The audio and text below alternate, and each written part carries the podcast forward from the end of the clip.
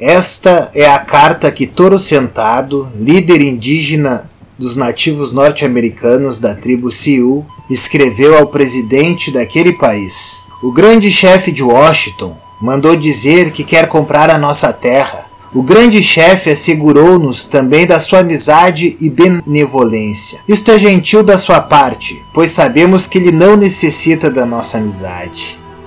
Nós vamos pensar na sua oferta, porque se não o fizermos, o homem branco virá com armas e tomará nossa terra. O grande chefe de Washington pode acreditar no que diz. Digo com a mesma certeza com que nossos irmãos brancos podem confiar na mudança das estações do ano. Minha palavra é como as estrelas, elas não empalidecem. Como pode se comprar ou vender o céu, o calor da terra? Tal ideia é estranha. Nós não somos donos da pureza do ar ou do brilho da água. Como pode então comprá-los de nós? Decidimos apenas sobre as coisas do nosso tempo.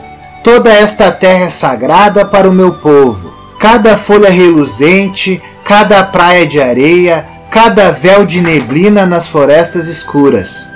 Cada clareira e todos os insetos a zumbir são sagrados nas tradições e nas crenças do meu povo. Sabemos que o homem branco não compreende o nosso modo de viver. Para ele, um torrão de terra é igual ao outro, porque ele é um estranho que vem de noite e rouba da terra tudo quanto necessita. A terra não é sua irmã, nem sua amiga, e depois de exauri-la, ele vai embora. Deixa para trás o túmulo de seu pai sem remorsos. Rouba a terra de seus filhos, nada respeita esquece os antepassados e os direitos dos filhos. Sua ganância empobrece a terra e deixa atrás de si os desertos. Suas cidades são um tormento para os nossos olhos dos peles vermelhas. Mas talvez seja assim por sermos selvagens que nada compreendem. Não se pode encontrar paz nas cidades do homem branco, nem lugar onde se possa ouvir o desabrochar da folhagem na primavera ou o zunir das asas dos insetos. Talvez por ser um selvagem que nada entende, o barulho das cidades é terrível para os meus ouvidos. E que espécie de vida é aquela em que o homem não pode ouvir a voz do corvo noturno ou a conversa dos sapos no brejo à noite? Se eu me decidir a aceitar, imporei uma condição o homem branco deve tratar os animais como se fossem seus irmãos. Sou um selvagem e não compreendo que possa ser de outra forma. Vi milhares de bisões apodrecendo nas pradarias, abandonados pelo homem branco que os abatia a tiros disparados do trem. Sou um selvagem e não compreendo como um fumegante cavalo de ferro possa ser mais valioso que um bisão que nós, peles vermelhas, matamos apenas para sustentar a nossa própria vida.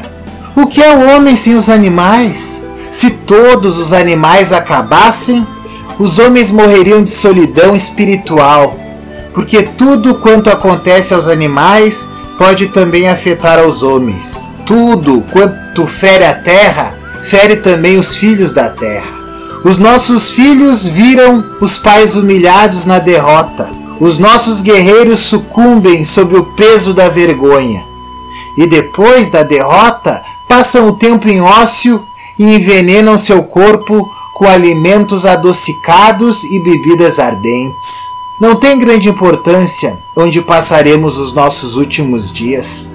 Eles não são muitos, mais invernos e nenhum dos filhos das grandes tribos sobrará para chorar sob os túmulos o povo que um dia foi tão poderoso e cheio de confiança como o nosso. De uma coisa sabemos, que o homem branco talvez venha a um dia descobrir. O nosso Deus é o mesmo Deus.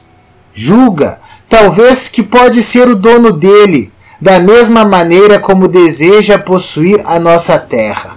Mas não pode. Ele é Deus de todos e quer bem da mesma maneira ao homem vermelho como ao branco. A terra é amada por ele, Causar dano à terra é demonstrar desprezo pelo Criador. O homem branco também vai desaparecer, talvez mais depressa do que as outras raças. Continua sujando a sua própria cama e há de morrer uma noite, sufocado nos seus próprios dejetos. Depois de abatido o último bisão e domados todos os cavalos selvagens, quando as matas misteriosas federem a gente, quando as colinas escarpadas se encherem de fios que falam, onde ficarão então os sertões?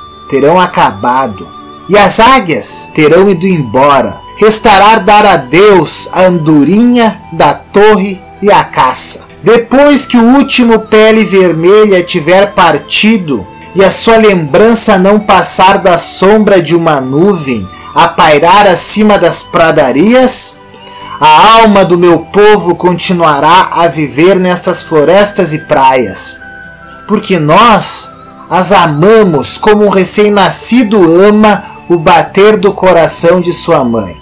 Se lhe vendermos a nossa terra, ame-a como nós a amávamos. Proteja como nós a protegíamos. Nunca esqueça como era a terra quando dela tomou posse. E com toda a sua força, o seu poder e todo o seu coração, conserve-a para os seus filhos e ame-a como Deus nos ama a todos. Uma coisa sabemos: o nosso Deus é o mesmo Deus.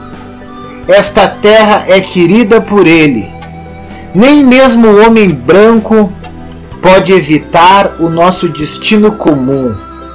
Quando a última árvore for cortada, quando o último rio for poluído, quando o último peixe for pescado, aí sim eles verão que dinheiro não se come.